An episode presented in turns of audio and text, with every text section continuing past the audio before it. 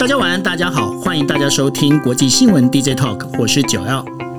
Hello，大家好，我是 Dennis。是今天的时间是二零二一年的八月九号。哦，昨天呐、昨天那个就是奥运整个就是闭幕式，但是我不知道 Dennis 你有没有看那个奥运的闭幕式？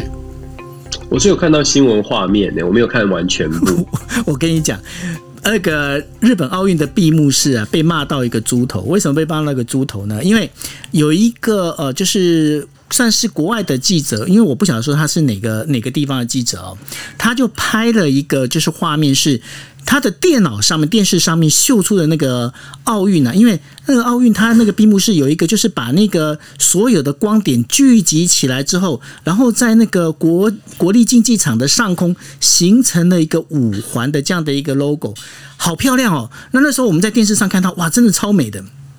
那么美的一个情况之下，后来呢，他拍的一个是在那个真正的真实状况下，其实因为那个整个都是用所谓的 AR 效果做出来的，所以说。真正会场上什么也没有。那对于这件事情呢，其实就变是呃东京奥运了，这就有一点点讽刺的。其实这就好像东京奥运一样，你在呃整个。转播的现场，你看到的是一个欢乐的，是一个感动的，是一个让人家觉得哇，心情是兴奋的这样的一个奥运哦。但它背后呢，在日本这背后，其实他们背了有很多的，其实是比较阴暗的这些东西哦。那包括呢，就是说在奥运还没有开打之前呢，就已经有选手染疫。那在不只是这些哦，包括这个整个就是奥运的这整个呃开幕式跟闭幕式里面，现在也是风波不断。呃，这个日本有一本最大的一个算是八卦杂志哦，他是最喜欢去爆料的。那这本叫做《周刊文春》，他甚至把过去原本要做的奥运的这样的一个呃，就是内容啊，跟现在这个变得好像好贫穷、好少的这样的一个奥运的这样的一个开闭幕式啊，整个来做对比，让日本的很多的网民啊，他们就看到之后，他就觉得说：天哪！这个闭幕式它怎么代表日本呢？尤其是在闭幕式里面，他们本来是期待的说，如果是有那个呃哆啦 A 梦，如果是有那个呃马里欧，会有多好看。但是呢，最后不是，最后这个闭幕式就是一群人在一个所谓的东京的公园这样的意象里面，然后在里面变一个闭幕式。那刚刚有提到马里欧，我不晓得那个 Dennis 你有没有印象哦？当年在那个就是。上一届的奥运，那呃，安倍晋三他从一个水管出来，戴着马里欧帽子的那个画面，你还记得吗？我好像有印象诶，那时候还是觉得说哦，日本很有特色，大家对于日本的奥东京奥运非常非常的高度期待。对对，对印印象很深刻，印象很深刻。而且他在那时候，他在那个整个就是里约的那个整个一个奥运的这个比这个等于说。泼墨他日本的那个东京二零二零的奥运的时候，他用了很多的卡通人物，但是呢，在日本这一次的整个东京奥运的开闭幕式，如果大家很眼睛很仔细看的话，当时在那时候出现的所有的卡通人物，在这一场里面完完全全都没有出现。这当中也是因为东京奥运里面。不管不仅是因为疫情的关系造成的延期，还有在包括就是说，这里面的话，有一些内部的在做这些内容的时候，加入了太多个人的私心，使得呢这整个奥运的开闭幕式变得那么不那么精彩。那我不晓得说，Dennis，你在看到在海外这边大家怎么去看这个奥运的？其实一开始在还没有疫情的时候，我相信我们都我们都都知道，对于东京办这次奥运呢，大家有高度的期待。不只是九六说的二零一六年这个用卡通开场啊，然后包括安倍晋三自己去 promote。大家的这个期待是觉得说，以日本这种国家这么强大的经济实力的国家，再加上日本很有创意，我们知道它的机器人啦，各种科技都很先进，所以整个世界对于在在疫情发生、在疫情出现之前，大家对于世界世界上对于二零二零的东京奥运啊，是不是充满了科技化、现代感，然后又有又有一带带有卡通很多很多的方方面面。对，都对于东京的奥运是充满了高度的期待。这个期待可以从这个呃美国的 NBC 电视网很早很早就花了十亿美金包下了七千个小时的转播时数哦，去这个独家享有这个转播权，而且这十亿美金呢，早早在疫情爆发之前，广告商就已经回收了。就说这个时段还没有卖完时段，可是广告商拿着钱来想要转播、想要插入广告的这个金额，就已经超过了十亿美金。所以 NBC 在疫情爆发之前是非常非常期待说这个疫情这个转播赶快开始，然后他们有很多相关的节目准备要进准备要进行制作，所以可以想象。期待是非常高的，可是当疫情爆发之后，就是二零一九年年底，然后到二零二零年整年哦，整个的疫情呃控制的过程，或者是爆发的过程，让东京奥运就逐逐逐渐的从非常非常灿烂变成慢慢的暗淡，而到后来呢？可以说是一发不可收拾，因为全球的疫情的关系，一发不可收拾之后，东京奥运就从本来很热烈的要举办，变成到底要不要举办，能不能举办？最后我们知道它延后了一年。可是延后的这一年过程当中，因为整个全球还是在疫情的笼罩之下，那。变成了日本人自己也开始对于东京奥运是不是真的要办，对东对日本到底好不好，开始产生了争辩。那最后我们也常常讨论到，就是过去这一年当中，日本人日本民众其实是越来越反感的，因为越来越担心嘛。从各项的民调数据可以看得出来，其实本身他不想办。中间我们还曾经一度国际上有大的辩论说，如果日本不办的话行不行？日本可不可以自己说 no？结果后来发现呢，国际奥会的规则按照规则来说。说任何的主办国，他根本就没有这个权限去去说不哦，除非他愿意完全的赔偿所有的损失。可是，这对于已经投入数百亿美金在建设奥运相关的设施，而且打造整个奥运的完美的运动环境的的日本来说，他的损失可能更大，所以只好硬着头皮办。当然，大家就可以想象了，最后的结果是民民怨，再加上这个日本政府也很头大。那我们说，全世界怎么看待呢？就如同我们说的，一开始是。非常期待的，然后后来呢，就在大家其实。都是口头上表达声表达支持哦，可是你要知道，就是说当疫情爆发的时候，二零二零年很多国家很快速的就说我们不参加，因为有这些国家陆续说不参加，所以才会导致东京奥运的延期。但是延期之后呢，到底要不要去参加？到底用什么样的方式来支持？各国也有各说各话。最后是在国际奥会非常强烈的力推力推，再加上各国主要的主要的大国，美国、中国、俄罗斯这些主要的大国呢，他们表示说他们都。都会继续参加，为维维护选手的权益啊等等，所以这个当中就看到过去这一年两两年多左右的时间呢，奥运会已经不只是所谓的体育归体育，政治归政治，我们看到更多其实是政治的角力。那当然了，这个后续呢，到底奥运会跟政国际政治角力的关系是不是一个呃？是不是会造成负面的影响？其实最近也开始有一些讨论了，会不会到最后啊，就是国际政治的这些角力，反而让我们的奥运会变了调？奥运会到底能不能够持续维持它的这种单纯，然后大家团结合作的一个全球的形象？我觉得。东京奥运给大家一个非常非常大的一个警示吧，因为就像我刚你你刚刚说的，整个闭幕式呢，国际奥会的这个主席巴赫他巴哈或者巴赫哦，他还在强调说，他觉得这是一个很棒的奥运会。结果其实呢，大家是非常不满的，因为这个是摆明了是你们逼着我做，逼着东京办奥运，然后最后只是很简单的说一句，这做做的很棒，超乎我的预期哦，超乎国际奥会的预期。这样的这样的说法，是不是能够让主办国或者未来的主办国会去重新思考？嗯，国际奥会到底给了什么帮助，还是只是给压力？这些都是后续未来，我觉得未来的奥运会，呃。这个主办国或者是主办的国家的人民哦，大家要去思考的。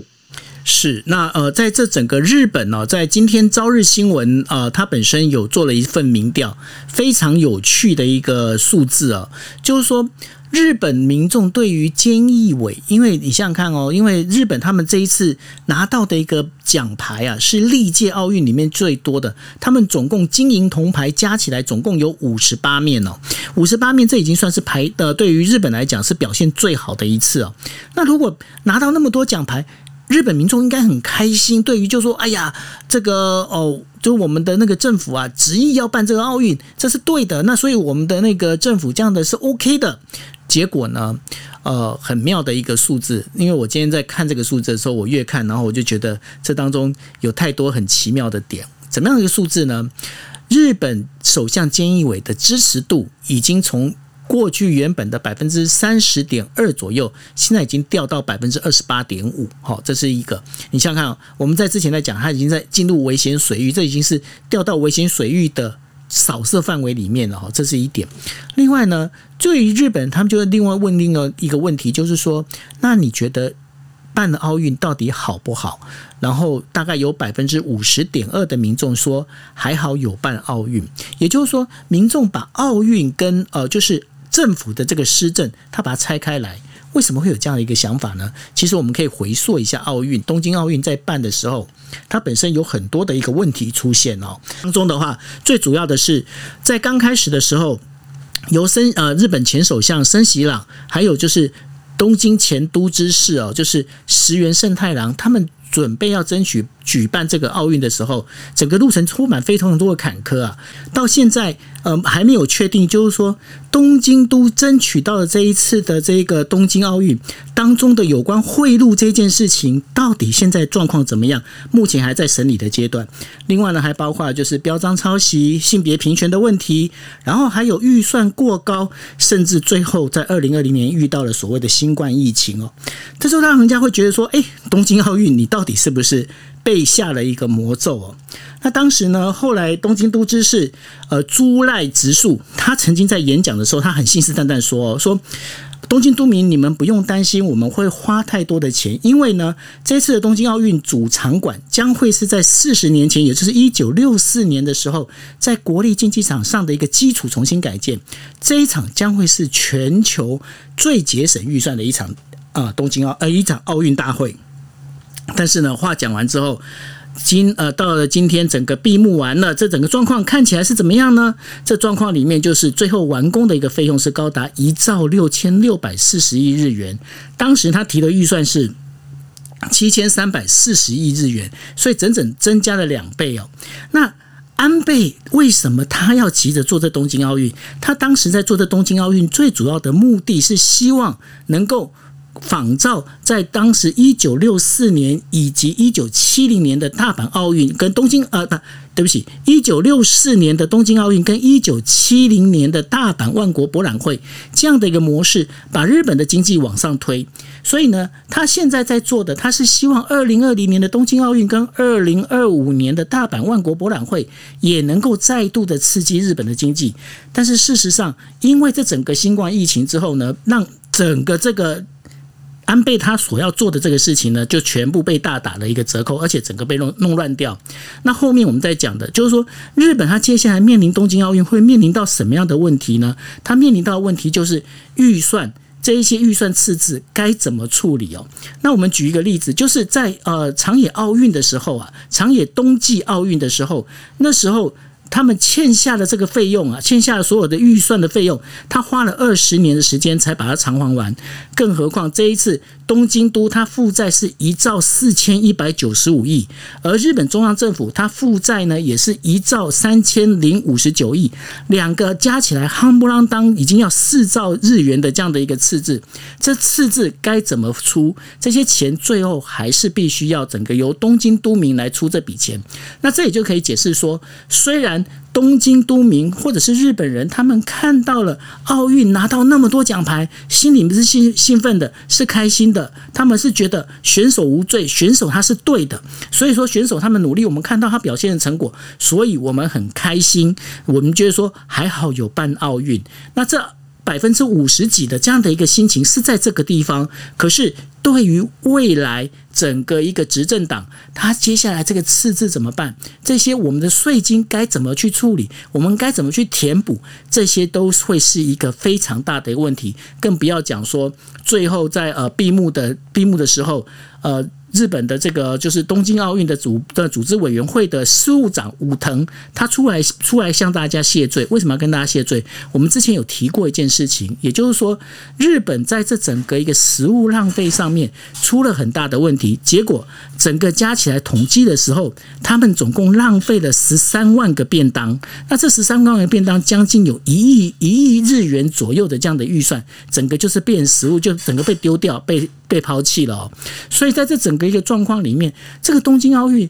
到底为什么会办的这么我们在讲的那么哩哩啦啦吼，这个状况其实是日本人他们到现在一定要去追究。所以说，在今天的整个报纸的头条里面，他们第一件事情说：“哎，东京奥运闭幕了。”但是呢，他们其他都在讲，我们要开始要去追查这负资产的这些流向。那这样的一个状况里面，Dennis，你有没有发现一件事情？好像过去几次当东这个这奥运啊，他们从一九八四年开始商业化之后，好像办完的这些国家状况都没有说非常的好哈。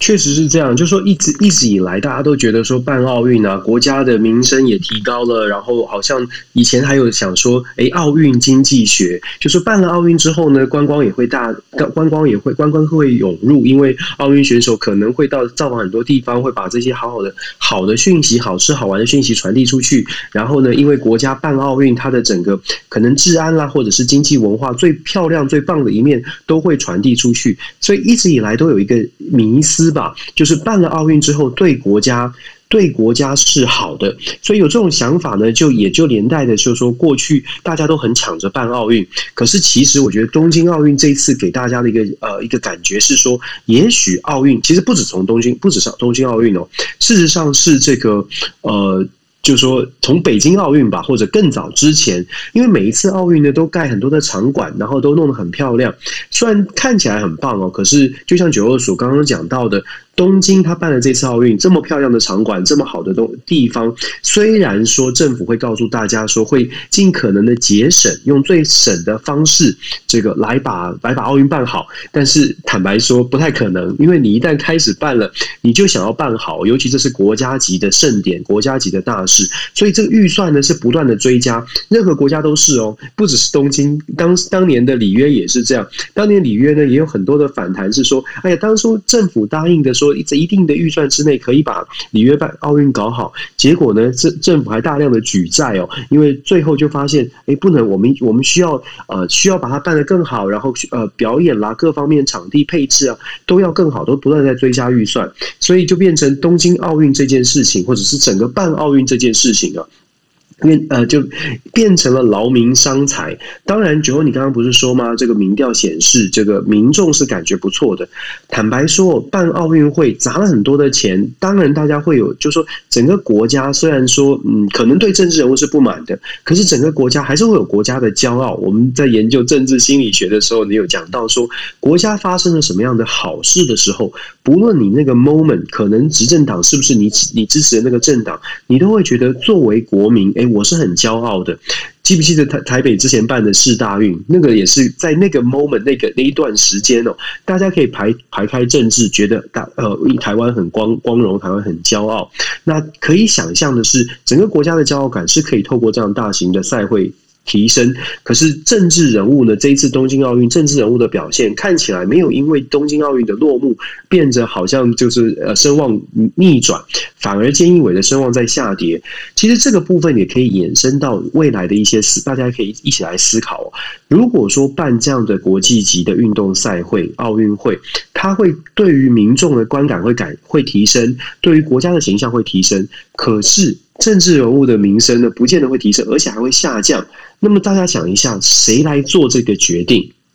谁做要不要办办运动赛会的决定？大家会说，哎，是民意啊。可是最后还是政治人物。如果政治人物看全球的政治人物现在看到了日本菅义伟的民调这样子哦，我就会怀疑说，接下来如果这些政治人物在决定要不要去申办奥运、申办世大运的时候，他还要考虑到很多的变数。以前大家没有想到一个疫情会让奥运会都都延期，因为从来没有延期过。可是现在呢，多了这个变数之后，还有没有那么多的政治人物会一直想着说，我来办一个大会，然后就可以提升我的政党或我个人的声望？如果他们转了念呢？如果因为东京奥运转变变成说，嗯，办了办了会吃力不讨好，我可能还会丢丢政权，我可能还得下台。想想看，大家这些政治人物还会不会想要去做？我觉得这个是很有趣的，就是。东京奥运会之后，除了钱砸了很多之外，这是呃过去这几年都发生的事情。除了钱砸了很多，现在人政治人物可能都拿不到任何的红利，拿不到任何的好处。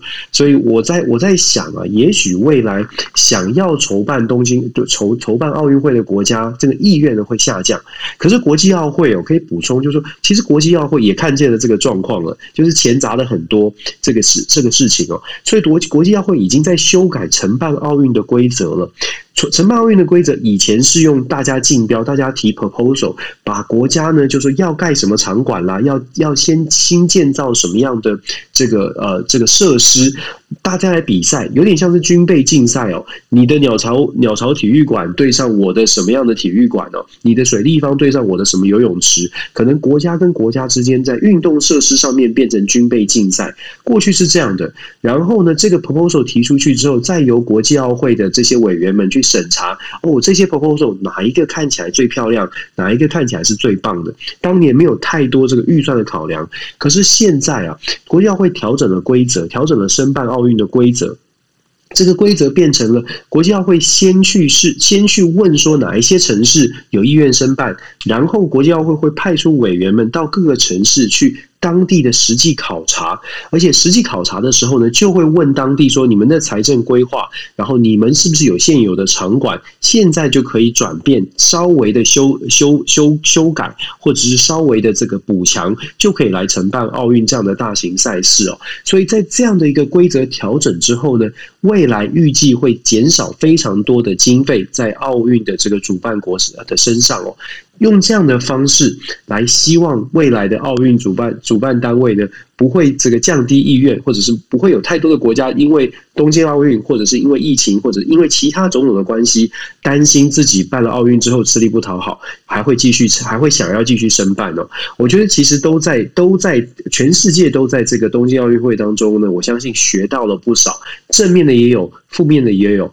那就像我说的，我觉得比较值得观察的是，这些政治人物啊，各个国家做决策的这些人，在看到菅义伟的情况之后，他他们作何感想哦？我觉得这个是我觉得呃，我我我比较好奇的，我不知道九二你怎么看？的确哦，那个菅义伟这个接下来的状况呢，他目前面对的其实是蛮大的一个所谓的一些挑战哦。那呃，尤其是他本来是希望能够借由这个东京奥运能够翻盘哦。然后日本的媒体只告诉他说：“嗯，我告诉你哦，你这个要浮起来的状况应该没有那么乐观。所以呢，接下来日本的政局是一个我们会继续观察的一个重点。不过哈，我不晓得说，Dennis，你有没有发现一件事情哦？就是呢，这一次的这个奥运里面呢，我觉得。”因为采取无观众的一个状态，然后使得呢，现在很多的很多的一些呃观赛的这一些群众啊，他们可以在家里面边看电视边看，可能是电视或者是网络上的一个转播哦，然后。等于说边看边留言，为什么？因为现在跟过去的一个奥运形式最大不同在于，现在几乎每个运动员他自己都有一些呃他自己的，不管是那个 Twitter 也好，Instagram 也好，甚至还有 Facebook 也好哦，他们在上面都有他们自己的一些呃自己的一个账号在上头，所以呢，跟粉丝的互动跟过去已经不太一样。但是有一点非常重要，因为毕竟运动员他是运动员嘛，他又不是网红哦。那运动员本身他的主要工作应该是好好的比赛。那好好的比赛这样的一个状况里面，他却有可能因为很多的这些恶意的攻击啊，或者是一些呃不带善意的留言呐，可能会影响到他的一个呃心情哦。我举个例子来讲，就是好像那个呃上次比赛的时候。呃，日本的双打混合双打的那个，就是男女混合双打的这个冠军呐，水谷，水谷呢，大家就会对他的那个反应就会非常的热烈，就觉得说，哎呀，水谷，你今天啊，你怎么可以是这样子？而且跟你配合的那个呃，另外一个伊藤美诚呐，你们他们你们两个差了十二岁，你怎么可以这样子？好像感觉上你对他好像有一些呃不好不礼貌的一些行为哈。那在这个整个一个水谷在刚开始的时候，他还在他的 Twitter 上面。面呢，他极力的反驳哈，然后还甚至呢，他还把他们所有这些恶意留言留下来说，我要当成一个举发的一个证明哦。但是呢，到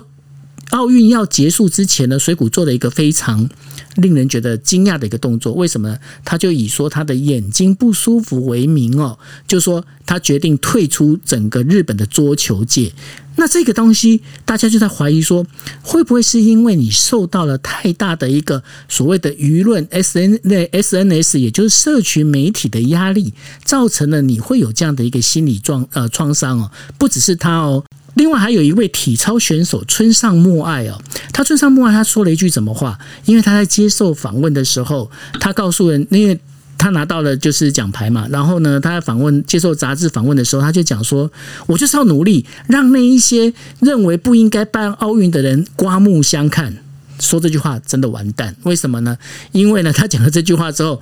很多的就是本来民众就已经不想要办奥运的，整个攻击他的言论，攻击到。把它哭出来哦，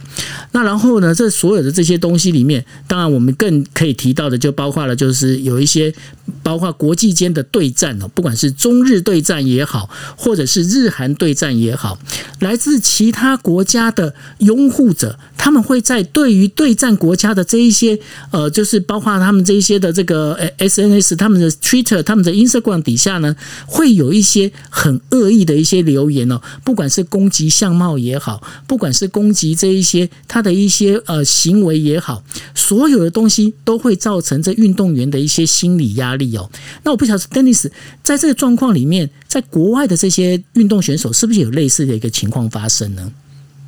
其实真的哎，就说现在这个，我们知道我们进入到了社群媒体的时代不要说是东京奥运会了，就说在。在奥运会之外，我们在社会上面很多的议题呢，都会有所谓的网络的攻击或网络的酸民、键盘侠嘛。那奥运选手呢，因为他们在奥运期间，等于是整个全球目光的焦点。目光的焦点有的时候是好事，就支持者呢会涌入大批的刷爱心啊，或者是支持啊、暗赞啊。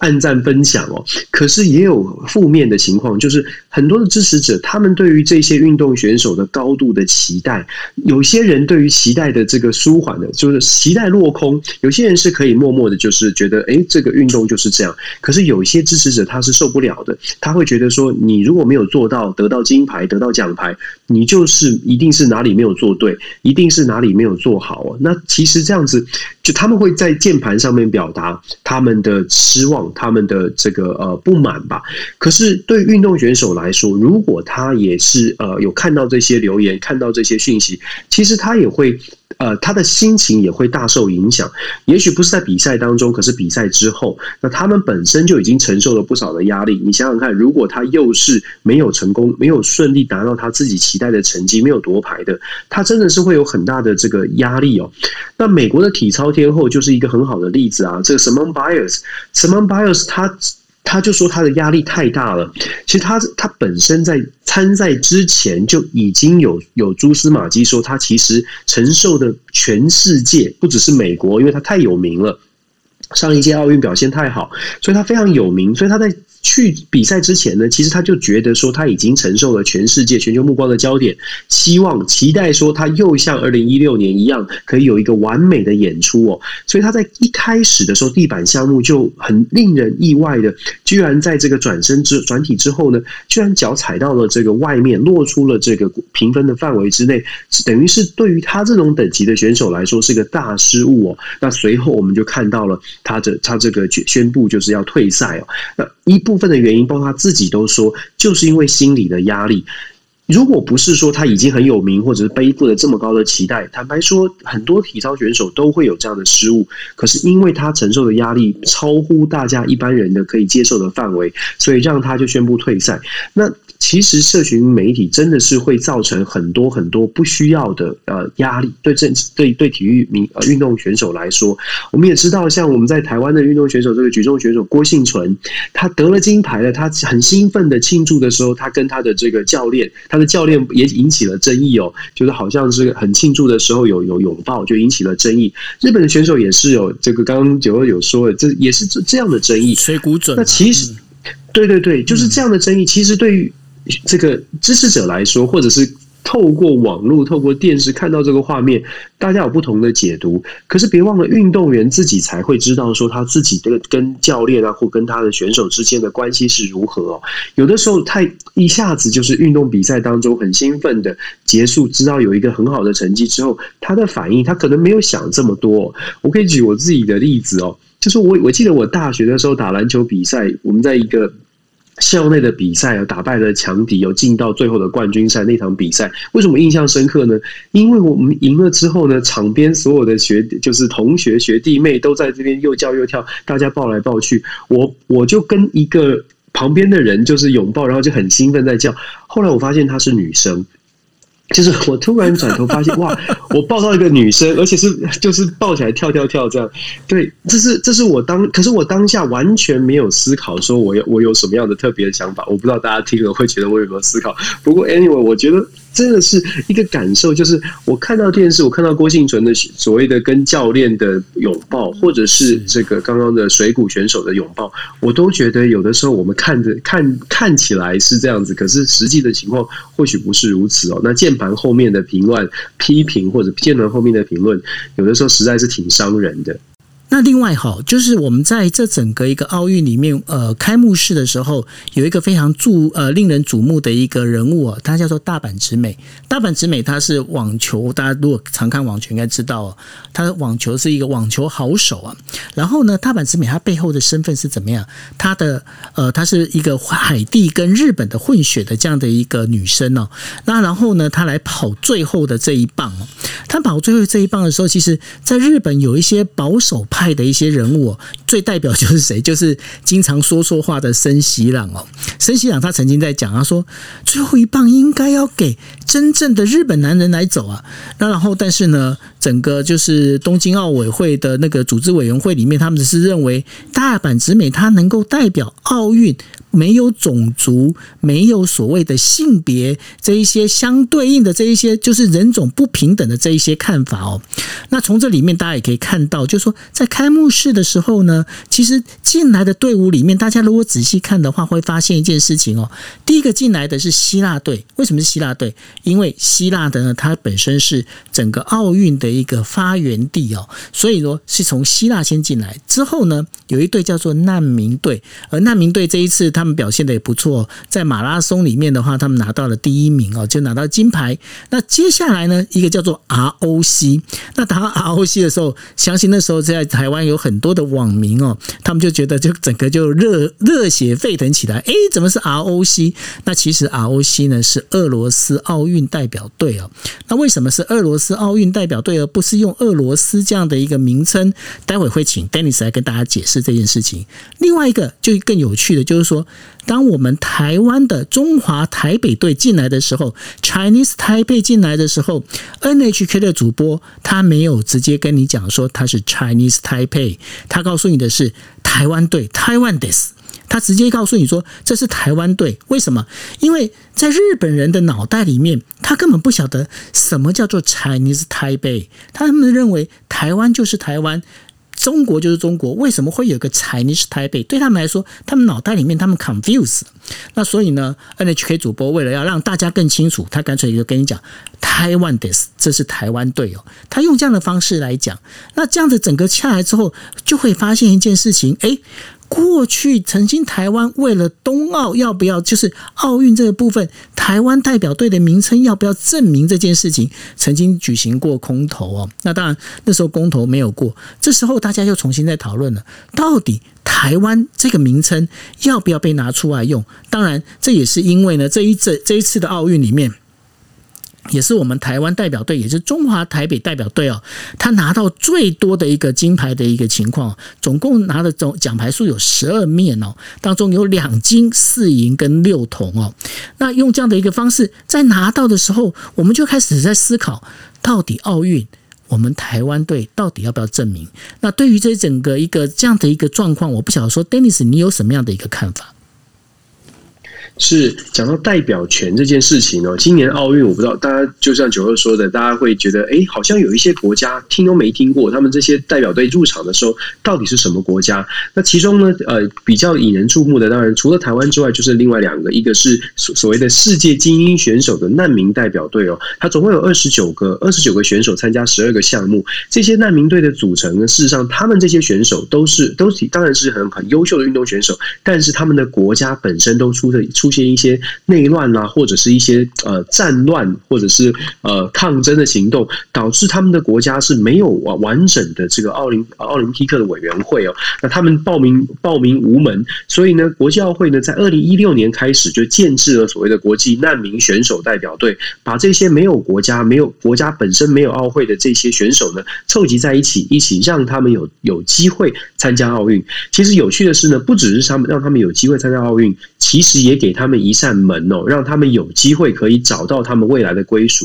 举例来说，今年就有三位的难民代表队的这个来自呃南苏丹、非洲南苏丹的这个选手，马拉松选手得到了加拿大的签证哦。那当然，我们知道还有其他的，像是白俄罗斯的短跑女将，也在也透过奥运的机会，她不是这个难民队的成员，可是她透过这个机会呢，等于是找到了一个呃投投奔自由的国度的机会，向向这个呃波兰寻求了政治的庇护。那再来呢，俄罗斯的代表队也不叫俄罗斯，是俄罗斯代表队，今年叫 ROC，就像刚刚九欧所说的，它是 Russia Olympic Committee，用这样的一个呃名称来参赛。主要的原因是因为他在二零一五年的时候，他获得被国际禁药提就。国际体总的禁药的这个这个调查呢，发现二零呃奥俄罗斯的这个运动选手呢，有不少人违反了禁药的规范，所以在二零一五年国际奥会就对俄罗斯下达了禁赛三年，就是说禁赛三年的这个呃惩罚。可是为什么不是二零一六年的里约奥运就禁止呢？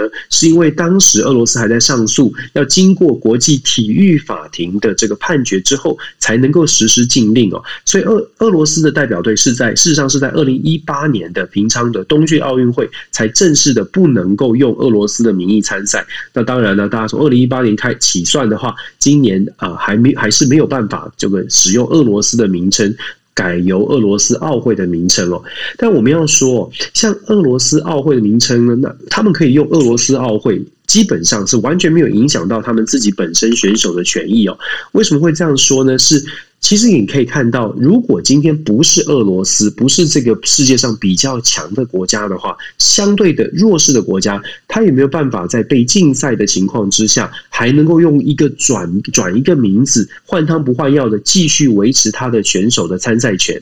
我们意思是说。当初国际奥会因为禁呃因为禁药的使用下达对俄罗斯的禁令，它的目的就是要禁就是要惩罚整个俄罗斯的体坛哦，让俄罗斯的选选手是没有办法参赛的。可是如果俄罗斯可以继续换个名字让选手继续参赛，那么这样的禁赛令的处罚到底有没有处罚到？其实这也是国际上一个讨论的话题。那我们要讲到这个呢，我们就说那台湾呢，台湾是没有受到任何惩罚，也没有违反任何的规定，可是我们在名称上。面就是没有办法用我们现在，譬如说我们的官方的名字叫做中华民国，也没有办法用台湾。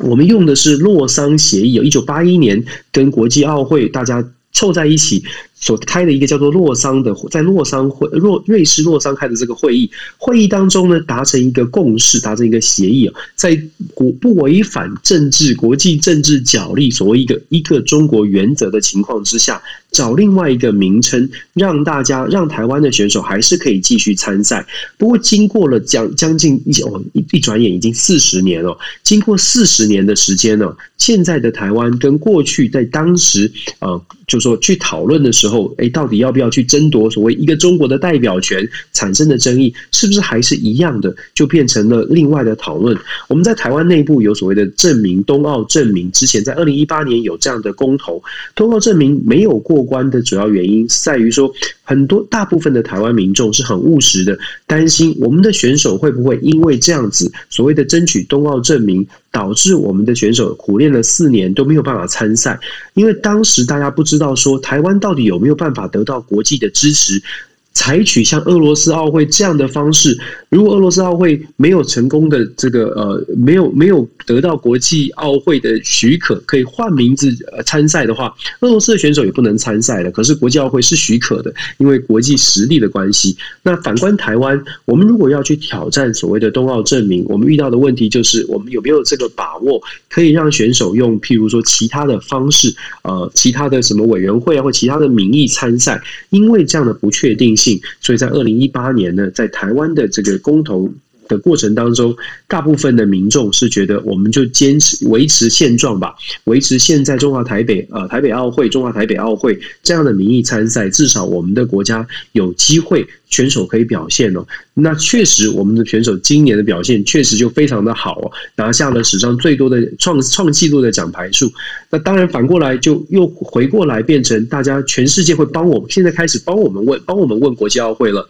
这十二个十二个奖牌这样的优秀的成绩，而且将来可能还会更好。为什么台湾到目前为止还不能重新思考国际奥会不能重新思考这个话题？所以我觉得有的时候我们在讨论代表权，或者甚至在台湾这个比较充满有一点点政治话题的这个讨论的时候呢，有的时候并不是我们台湾内部说我们很很高兴的，或者我们期待的去做一些政治上的呃改变，它就有办法改变。反过来应该是。国际上面整个的风向或者国际政治的角力，如果我们可以去了解，或许比较有机会从国际转过来，就是引帮帮助台湾，而不是我们自己呃希望啊去做改变，它就会改变哦。我觉得这是呃奥会当中可以呃我们在这次奥运会当中另外一个就是关于代表权、关于证明的话题，可以让大家一起来思考的。接下来还是一样的，我觉得要看国际国际上面的这个呃政治角力。奥运会当中到底如何去接受、如何去认定我们在台湾的这些选手，包括我们整个国家到底被如何被认定，这个还是有待观察的。整个国际国际政治的发展，所以奥运真的跟国际政治没关吗？其实关系还蛮大，真的是这样子哦。因为奥运本身，其实你说体育能够体育归体育，政治归政治吗？其实体育与政治。它本身其实就是一个混在一起的这样的一个东西哦。那到底台湾未来会用什么样一个名义来就是出席奥运呢？那这也是我们会更期待能够看到的这样的一个事情。刚刚 Dennis 聊到了有关于就是东京奥运的整个一个，包括我们台湾到底要叫台湾，还是要叫中华民国，还是还是要持续？依据洛桑在讲，就是中华台北哦。那这些争议、这些说法里头，我们也发现一件事情，就是说，有时候我们内部我们决定的事情，它并不一定是决定，因为呢，国际事务你必须要跟国际的所有的这些友人、好朋友们一起来讨论，然后呢，要懂得借力使力。这当中最明显的一个状况呢，其实我们可以谈到了，就是。跟疫苗有关哦，大家如果印象深刻的话，在五月十五号那时候，台湾突然爆发了一百八十几例的一个确诊案例的时候，大家心情很慌啊。为什么很慌？因为呢，今天我们现在手上，我们不晓得说我们疫苗在哪里，不晓得该怎么办。那那时候，呃，从美国、从日本开始有。不管是 A Z 也好，或是莫德纳的疫苗开始进到台湾来，开始进行施打的时候，我们的民心才能够得到稳定。那为什么美国跟日本要这样子把疫苗带进来，赶快的输送到台湾来呢？当然，他们也是看到了，不仅仅是因为友谊而已，而是因为整个国际情势里面，台湾不能乱。台湾如果乱的话，对于整个国际的情势，对于美国的这个整个一个布局，其实都会有影响哦。那当然，我们就可以发现一件事情哦。那在这疫苗的争夺战里面，除了这个国际情势之外，每个国家它还是必须要考虑到它自己的一个自身的安全哦。所以最近呢，开始出现一件事情，什么事情呢？包括以色列。英国还有包括瑞典、美国，他们都已经开始准备要打第三剂疫苗。为什么呢？因为 Delta 病毒啊，也就是我们过去在常讲的印度变种株的这个病毒啊，非常肆虐的非常快。那非常快的一个情况之下，不是只有不是只有欧洲而已，包括亚洲，像日本的话，这整个一个感染人数呢，已经连续的好几天突破的是两千人以上，就是都光是东京都哦，两千人以上的确诊案例。韩国也是一样，它韩国已经到三十几天，它的确诊案例持续在往上增加当中哦。那在这整个状况里面，每个国家都会很紧张，他们认为说，好，那真的要赶快来打第三剂。可是问题出现了，问题出现是什么问题呢？今天如果这一些国家抢着打 mRNA 疫苗的，不管是辉瑞也好，莫德纳也好，他们抢打这些疫苗的时候，其他还没有打疫苗的这一些，我们在讲的就开发中国家，或者是其他这一些第三世界国家里面，他们没有办法打疫苗的状况，难道就是这个病毒它就会因为呃？这些比较开发中、已开发的国家，他们打了疫苗之后，病毒就会减弱吗？不会，因为呢，这些病毒呢，它开始它就会开始在这些呃，我们在讲的就是。呃，第三世界国家里面，它开始在酝酿，你这个东西变是一种循环，你就没有办法，没有办法去有一些有所抑制哦。那在这整个情况之下，这也是为什么呢？WHO 的呃，就是谭德赛呢，他要跟大家呼吁说，大家麻烦各位，你们这一些呃先进已开发国家，你们先不要那么急着打第三剂，先让其他的这一些国家的能够把这第三剂打完，呃，把把这个第一至少第一剂。打完之后，你们再来考虑第三季哦。但是这些国家会听吗？他们愿意听吗？这个当中会有很多的一个问题。我不晓得 Dennis 你怎么看？真的是真的是这样啊！其实我觉得有趣的，就是不知道大家记不记得，在去年就是奥运会，在讨论说什么样的国家可以来，然后要如何进行这些管制，甚至很呃，当时是说如果可以到东京参加奥运的话，呃，东京奥东京奥运这边会准备疫苗。然后这个消息出来的时候啊，就有一些比较稍微开还在开发，就是没有完全开发的国家，稍微贫穷的国家了，他们就传出来有一些这些贫穷国家的政府单位，甚至他们的家人呢。都想要挤进所谓他们国家的奥运代表团哦？为什么？因为因为他他们国家没有疫苗，用透过奥运代表团的机会，他就可以到日本去打到疫苗哦。所以这个部分就是反映，就是说刚刚九欧我们一直在讲的，其实是全球疫苗目前因为分配不是很公平的状态，导致现在的疫情，你就算在美国，就算在日本，就算在先进的国家，就是经济发展表现好的国家，好像有克制了，可是。变种株又不断的出现了，为什么现在会有 Delta？某种原因，某种程度就是因为。呃，先进国家开始打了疫苗了，可是呃，稍微稍微落后，稍微在疫苗施打落后，或者是疫苗这个数量不够的地方呢，它的这个疫情不但爆发，而且透过在当地的可能一些生活习惯啦，或者是当地的水土人文不同的状况之下，变异变异的情况，然后基当然还有人类基因哦，变异的情况就出现了，这个变种猪才造成未来就像九欧刚刚说的这个恶性循环。如果我们没有办法让大家就世界上比较多的国家。至少先打到第一季，或者是至少打到前两季的话，那这样的一个恶性循环，它就没有办法没有办法去呃阻挡掉。那这个这个其实某种程度就反映出来世界上面的贫富差距很大，然后有世界的不公平的状况啊，真的是到目前为止好像是无解的。但是面对这种不公平，我觉得在台湾的我们，我们常常会觉得说，哎，这个世界不公平，好像好像是呃，好像。呃，穷的国家就是呃，强的国家会有一点差距，然后强的国家好像就永远都不会，就比较不会受到不公公不公平哦，不公平的现象。可是我我必须说，用东京奥运来做一个例子来跟大家说，我觉得东京奥运其实某种程度就反映出来这个世界的不公平，它不见得是经济发展比较好，像日本这么强的国家，大家觉得很强的国家。他还是遭受到不公平的对待啊！国际奥会要他办奥运，他就得办奥运哦。所以他也不是说哦，我比较有钱，或者是我的经济实力还不错，我就可以真的避免掉不公平。想说的是，很多时候呢，我们想象的不公平，我们也许不伸出援手，我们觉得这个事情遇不到我，到不到我身上。可是啊，有的时候不公平的状况发生在自己身上，我们会希望援，希望别人援助的时候，别人可能也是同样的想法。